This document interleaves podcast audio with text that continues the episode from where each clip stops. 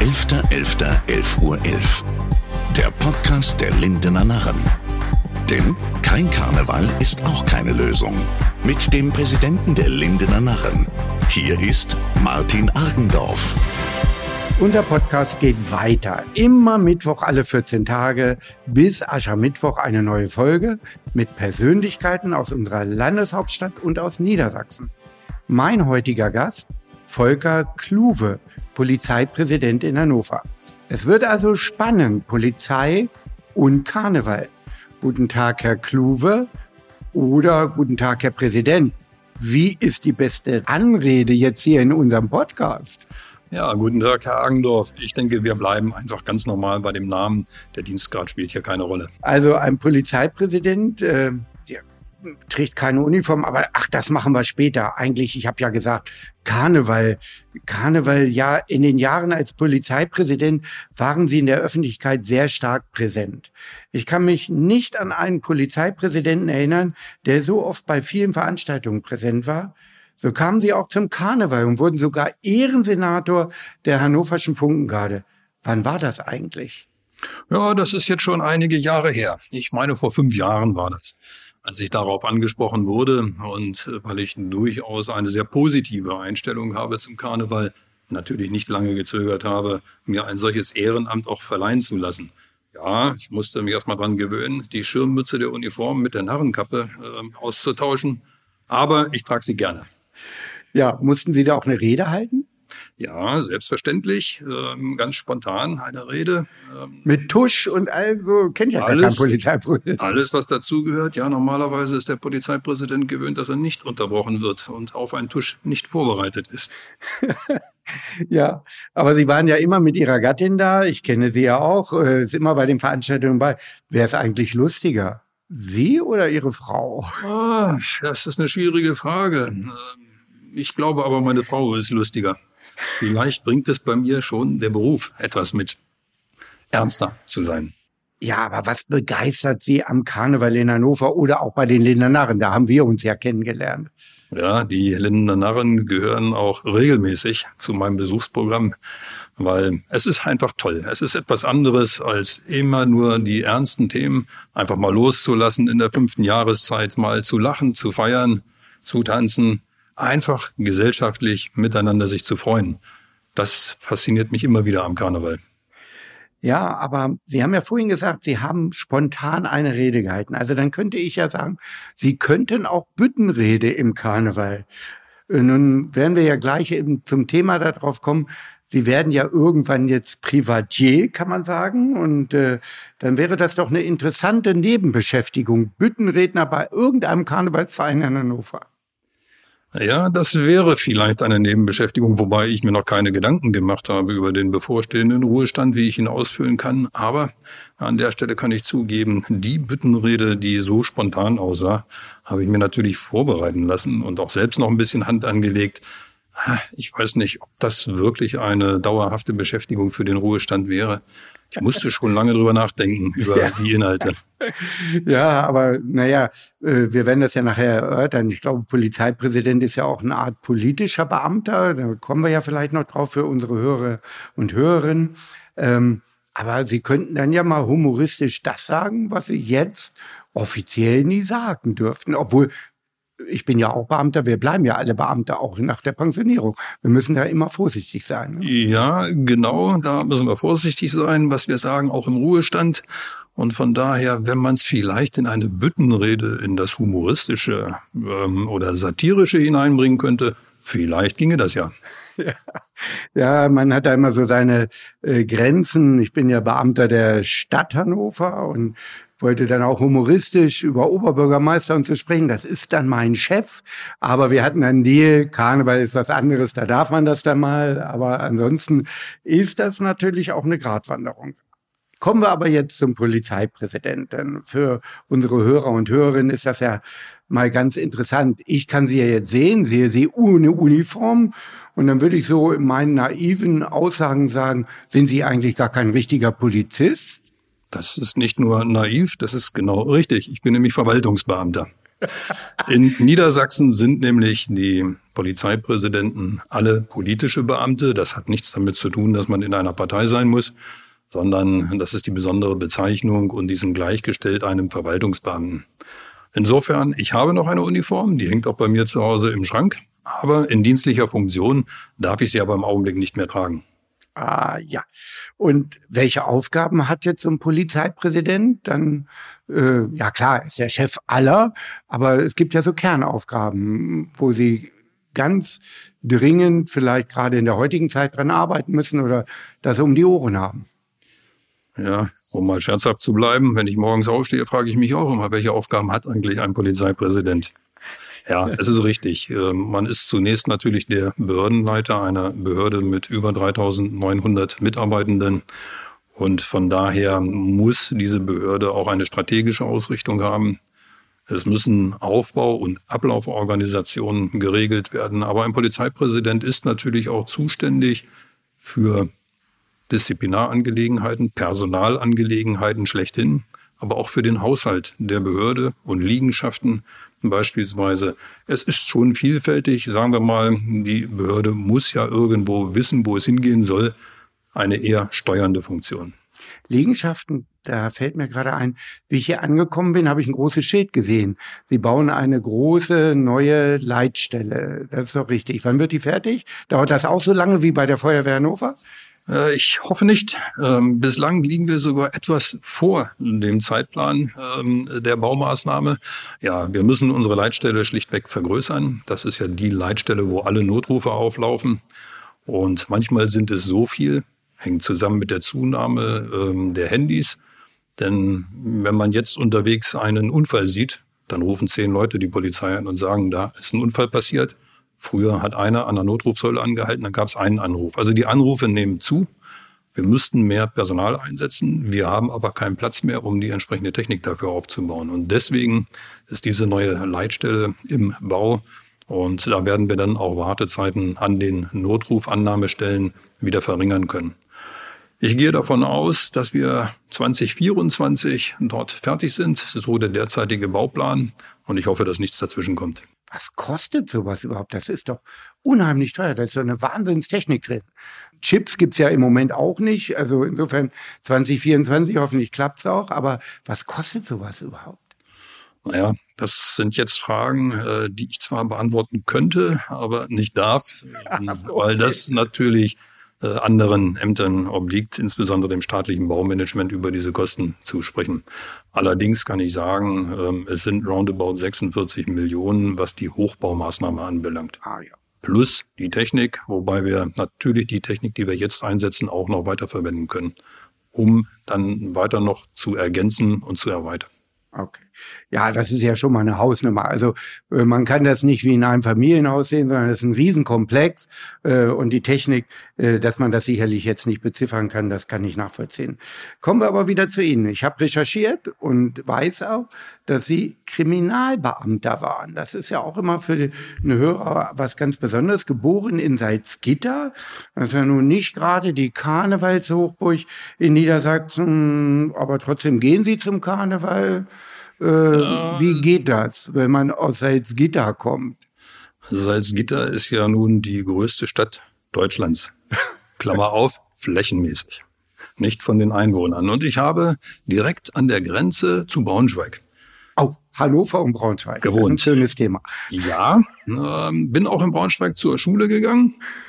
Und zwar äh, in eine Schule direkt am Altstadtmarkt und das ist ja nun wirklich der Standpunkt, der Mittelpunkt des hannoverschen Karnevalsumzuges, des Schuhdubels. Nicht des Hannoverschen, des Braunschweig. Des Braunschweig, Entschuldigung. Die aber da, kommt, da, da, kommt, übel, da, Gottes Da sieht man, wo ich Präsident bin. Nein, das ist also wirklich dort die Hochburg und ich habe es schon als Kind live mitbekommen, ähm, Eindrücke davon erhalten und die waren alle immer sehr positiv. Und von daher bin ich schon in einer für norddeutsche Verhältnisse sehr zentralen Karnevalstadt aufgewachsen. Nichtsdestotrotz sage ich heute natürlich auch, Hannover ohne Karneval könnte ich mir auch nicht vorstellen. Ja, aber Braunschweig, wie gesagt, das erkennen die Hannoveraner wirklich an. Toller Karnevalsumzug fällt ja in diesem Jahr wieder aus. Corona-Maßnahmen wollen wir jetzt nicht drüber sprechen. Aber kommen wir noch mal auf den Kriminalbeamten Volker Kluwe. Sie waren viele Jahre im Landeskriminalamt verantwortlich für die Ermittlung organisierte Kriminalität. Berichten Sie doch mal unseren Hörern über die Schwerpunkte dieser Ermittlungen. Was geht da in einem Menschen vor? Was passiert da alles? Ja, organisierte Kriminalität ist ja vom Delikt her nichts Besonderes. Es ist halt nur, dass die Täter sich organisiert haben, zusammengefunden haben, zur Begehung von Straftaten sich verabredet haben, sich entsprechend konspirativ verhalten und in der Regel sehr viel Geld dahinter steckt. Es galt nicht die Menge von Straftaten aufzuklären, sondern in diese Organisation hineinzukommen, sie aufzubrechen und ihnen, wie man so schön sagt, das Handwerk zu legen nicht ganz einfach, sehr zeitaufwendig. Ähm, wir haben auch viel mit verdeckten Maßnahmen gearbeitet oder auch mit verdeckten Ermittlern in diesem Bereich. Eine sehr, sehr interessante Zeit. Spannend eigentlich, wenn ich das jetzt so höre. Ich habe richtig so ein bisschen Gänsehaut gekriegt, wenn ich organisierte Kriminalität immer höre. Sie sind ja jetzt schon länger weg, aber wie läuft das denn heute? Ist man da immer noch richtig schön am Ball? Da frage ich jetzt so als Bürger, denn da muss ja was passieren. Ja klar, es gibt weiterhin spezielle Ermittlungseinheiten zur Bekämpfung der organisierten Kriminalität, nicht nur hier in Niedersachsen, das gibt es bundesweit und europaweit, sogar weltweit. Wir arbeiten insbesondere auch international mit diesen Sicherheitsbehörden zusammen, weil sich die Täter der organisierten Kriminalität naturgemäß nicht an Staatengrenzen halten, insbesondere nicht, wenn dann das Internet noch eine Rolle spielt zum Beispiel bei Hackerangriffen. Das kann auch organisierte Kriminalität sein, indem man Unternehmen beispielsweise erpresst, ähm, deren Daten man boykottiert hat. Organisierte Kriminalität? Ja, mein Gott, das ist schon spannend, aber es gibt doch auch noch andere spannende Tätigkeiten bei der Polizei. Ich habe da was über Sie gelesen, aber ich glaube, Erzählen Sie bitte selber. Ja, das ist schon ein bisschen her. Ich war seinerzeit Vizepräsident im Landeskriminalamt hier in Niedersachsen.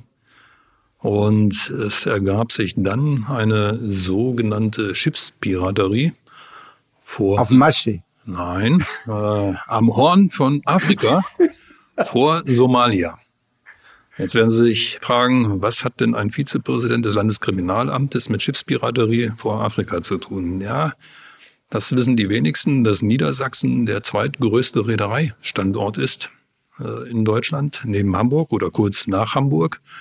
Und die Reederei wurde erpresst, denn diese Piraten haben das Schiff gekapert und haben die Besatzung als Geiseln genommen und haben sie über mehrere Wochen respektive Monate festgesetzt mit der, mit dem Ladegut.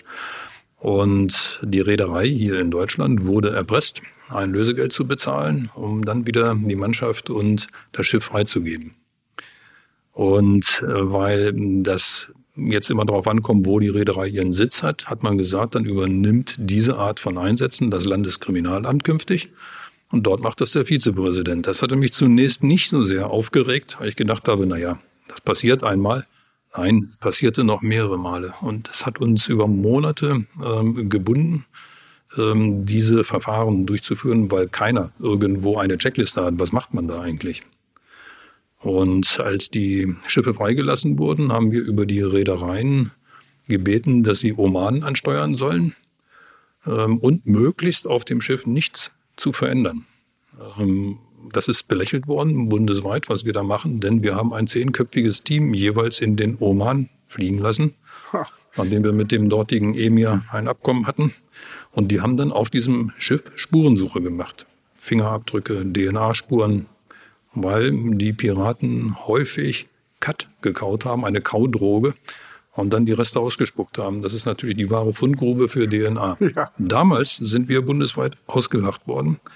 Es gab aber hinterher konkrete Festnahmen von Tätern, die auf diesen Schiffen waren und die dann mit Flüchtlingsströmen hier auch nach Niedersachsen kommen wollten.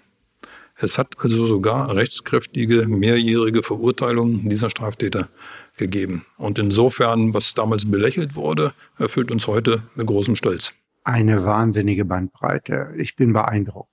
Unabhängig davon, Ermittlungen belasten ja auch Polizeibeamte und Beamtinnen. Aktuell gerade diese erschütternden Ermittlungen über Kinderpornografie, das kann man ja gar nicht begreifen. Wie kann das ein Beamter oder eine Beamtin überhaupt wegstecken? Äh, gibt es da Hilfen von seitens der Polizei, von der Führung?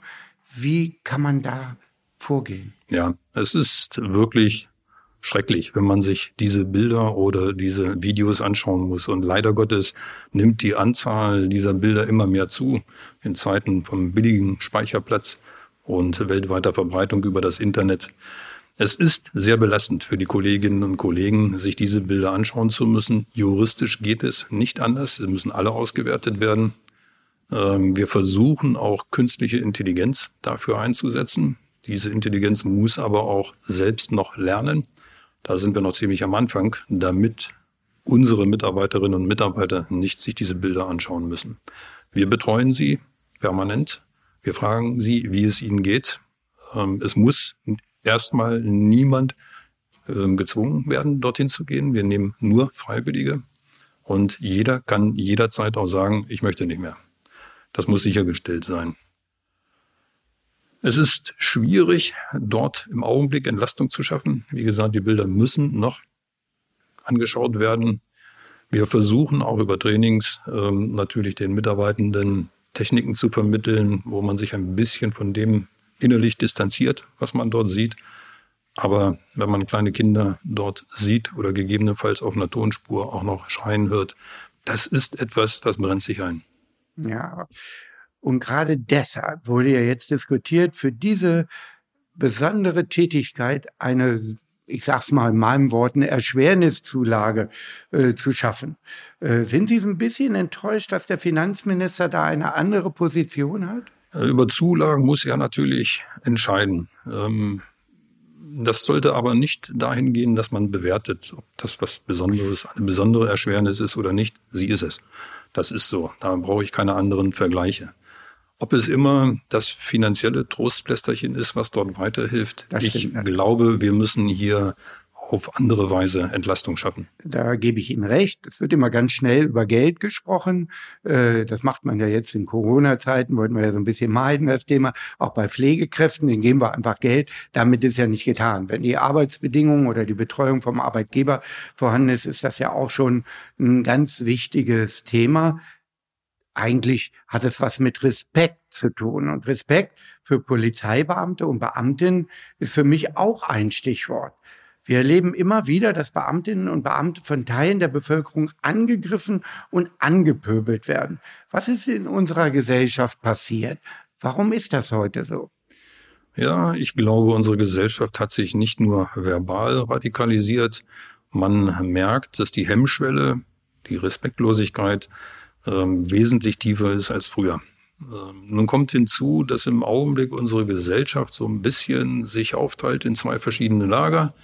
Ja, wir wollten nicht von Corona sprechen, aber es gibt diejenigen, die die Corona-Maßnahmen für gut finden, vom Impfen bis an, zu anderen hygienischen Maßnahmen und andere, die es halt nicht so gut finden. Und das spaltet im Augenblick so ein bisschen.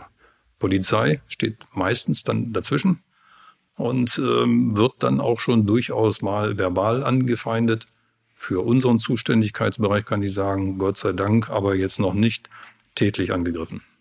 Ja, mir ist aber aufgefallen, gar nicht nur zu Corona-Zeiten, das war auch vorher schon, dass Einsatzkräfte generell angepöbelt werden oder dass da respektlos umgegangen wird mit und dass die Menschen gar nicht verstehen wollen, dass sie ja für die da sind. Und äh, das finde ich so schade, dass da einfach in der Gesellschaft sich was verändert hat. Warum, kann ich auch nicht sagen. Sie wahrscheinlich auch nicht so auf dem Schlag.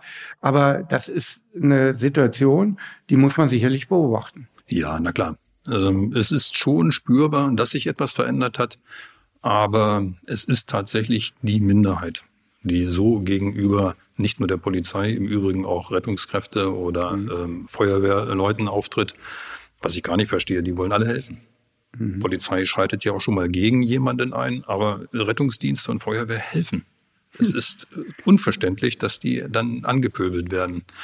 Aber man sieht es auch, hm, dass der verbale Radikalismus zunimmt an diesen sogenannten Hass-E-Mails, Hate Speech, ja. die übers Internet ähm, verbreitet werden, die zum Teil nicht nur Beleidigungen, sondern massive Bedrohungen von ehrenamtlichen Politikern, aber auch Polizeibeamten beinhalten. Und ich sage immer vorsichtig, irgendwann folgen auf Worte auch Taten. Das haben wir gesehen. Bei dem Regierungspräsidenten in Kassel war ja ein Lücke. Ja, gut. dass Sie da das so ansprechen und dass die Polizei da ein Auge drauf hat, denn das sehe ich auch so.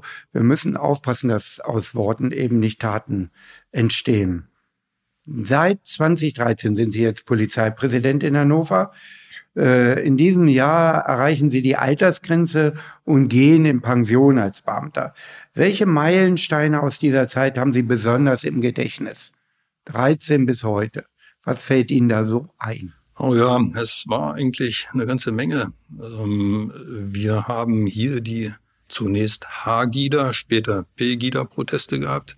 Eine Bewegung, die uns viel beschäftigt hat. Es gibt natürlich dann auch solche Meilensteine. Es gab hier in Hannover leider im Hauptbahnhof das erste vom IS gesteuerte Attentat auf deutschem Boden, als eine damals 15-jährige Schülerin einen Kollegen der Bundespolizei niedergestochen hat. Oder wir haben hier auch das abgesagte Fußball-Länderspiel gehabt. Ja, kann was ich für sehr viel öffentliche Aufmerksamkeit, aber auch Unsicherheit gesorgt hat und auch in Reihen der Polizei zu einem Umdenken geführt hat. Was ist eigentlich, wenn man in solch extremen Situationen als Polizeibeamtin oder Polizeibeamter als Letzter das Stadion verlässt? Dann fragt man sich ja, warum wir als Letzter? Dann kann die Antwort nur sein, weil wir die Polizei sind. Aber das hat was gemacht. Also da gab es schon die unterschiedlichsten Erlebnisse in diesen Jahren seit 2013. Dafür ist es die Landeshauptstadt. Hier ist viel, viel Leben. Der besondere Moment einer anderen Zeit für Sie wird dann kommen und auch für die Polizei. Die brauchen einen Nachfolger. Nun weiß ich, Jörg Müller ist Ihr Stellvertreter und elf Jahre jünger. Wird dann ein Stellvertreter automatisch Polizeipräsident oder kriegen wir vielleicht mal eine Präsidentin in Hannover? Wie läuft so etwas ab politisch? Ja, wie das abläuft, kann ich sagen. Äh, wer es wird oder welchen Geschlechtes der oder diejenige ist, das weiß ich nicht. Also es ist schon so, das Amt, ich sagte es bereits, ist ein politisches Amt. Wie gesagt, hat nichts mit Parteizugehörigkeit zu tun, aber eine solche Stelle wird nicht ausgeschrieben. Man kann sich darauf nicht bewerben sondern man wird vom Innenminister vorgeschlagen und das Kabinett entscheidet dann, dieses Amt zu übertragen. Das heißt, es muss schon ein besonderes Vertrauensverhältnis zum Minister sein und er hat das alleinige Vorschlagsrecht. Die Frage müssten Sie ihm dann stellen. ja, na, also Machen Aber wir vielleicht im nächsten Podcast, dass ich mal Mysterius frage äh, zum Podcast hole und dann wollen wir mal hören, was er so sagen kann. Aber dann wird er mir auch nicht den neuen Polizeipräsidenten verraten. Aber es kann schon sein, dass er nicht unbedingt aus Hannover kommt. Ist doch richtig, oder? Ja, es gibt keine Automatismen, ähm, weder dass ein Vertreter aufsteigt, noch ist es ausgeschlossen. Das ist also offen. Das entscheidet der jeweilige Minister, wen er gerne in dieser Funktion haben möchte. Kommen wir zum Thema Öffentlichkeitsarbeit der Polizei. Ist ja auch ein, was ganz Besonderes, was mir immer wieder auffällt. Ich kenne noch so den Werbeslogan von früher, die Polizei, dein Freund und Helfer. Wie wichtig ist Öffentlichkeitsarbeit äh, im täglichen Leben der Polizei? Sehr, sehr wichtig, denn wir verstehen uns als Bürgerpolizei. Wir möchten ansprechbar sein für den Bürger und die Bürgerin. Das heißt aber auch, wir müssen Kommunikationskanäle offen machen, dass wir angesprochen werden können. Das beginnt von der Fußstreife in der Fußgängerzone. Äh, das ist immer gut, weil das störende Blech des Autos fehlt für eine Kommunikation. Ähm, das geht über unsere Reiterinnen und Reiter, die leicht ansprechbar sind. Es geht über unsere Kontaktbereichsbeamtinnen und Beamten bis hin, dass wir sagen, wir sind in den sozialen Medien unterwegs. Wir haben bei uns im Bereich der Öffentlichkeitsarbeit ein eigenes Team, ein Social Media Team, was versucht regelmäßig auch Rede und Antwort zu stehen, wenn sich Fragen auftun oder aber auch mal um den einen oder anderen Sachverhalt richtig zu stellen. Denn nicht alles, was in den so sozialen Medien auftaucht, ist so, wie es geschehen ist, dargestellt. Also wir versuchen schon, diesen Kontakt zu halten. Ähm, wir sind wirklich ansprechbar und kommunikativ. Sie haben eben den Begriff Funkstreife in der Innenstadt oder sowas gesagt. Aus meiner Kindheit kenne ich noch den Begriff Peterwagen und Schutzmann. Wo kommt eigentlich der Begriff Peterwagen her? Wissen Sie das? Ja, soweit mir innerlich ist, hängt das zusammen mit Funkrufnamen. Ähm, denn Streifenwagen oder ich sage mal in bestimmten Bereichen ähm, haben einen Namen und danach folgt eine ähm, Kennziffer. Wobei Peter hier nicht in Hannover. In Hannover verwandt. haben wir Hanno, glaube ich. Ne? Hanno, ja, richtig. Ist der Funkrufname Hanno und dann, wie gesagt, eine Ziffernkennung um die einzelnen Fahrzeuge ansprechen zu können. Und ich meine, es kam aus äh, oder in diesem Zusammenhang der Ausdruck Peterwagen auf. Hamburg hat, glaube ich, den Funkrufnamen Peter, ja.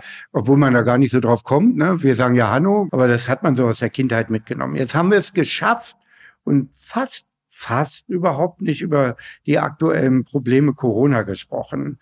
Das soll ja auch ein bisschen entspannt sein in unserem Podcast. Eine Frage habe ich nun doch noch. Wie stark belasten Ausfälle durch Corona die hannoversche Polizei? Kann man das kompensieren? Ähm, ich sage immer, Polizei ist nichts Besonderes. Polizei ist ein Mensch wie jeder andere auch. Selbst wenn er in Uniform steckt, bleibt es ein Mensch. Und wir haben natürlich die gleichen Kontakte, familiären Kontakte wie andere auch. Und wenn man sich überlegt, bei der 40-Stunden-Woche im Dienst, die Woche hat rund um die Uhr 168 Stunden, dann ist es halt nur ein Viertel, wo man im Dienst ist.